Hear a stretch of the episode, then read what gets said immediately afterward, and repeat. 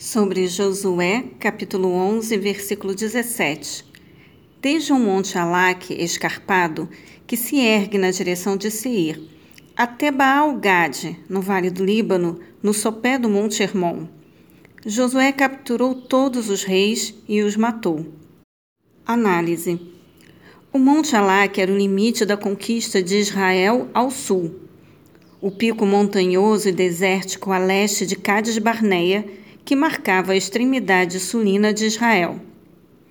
Baal-Gad, expressão hebraica que significa o deus da fortuna, era o primeiro vale a oeste do Monte Hermon e limite da conquista ao norte no Monte Hermon, Sinai. Região onde se adorava o deus Gad, a divindade da fortuna e da prosperidade para os povos pagãos na região. 1 Reis, capítulo 16, versículos 31 e 32.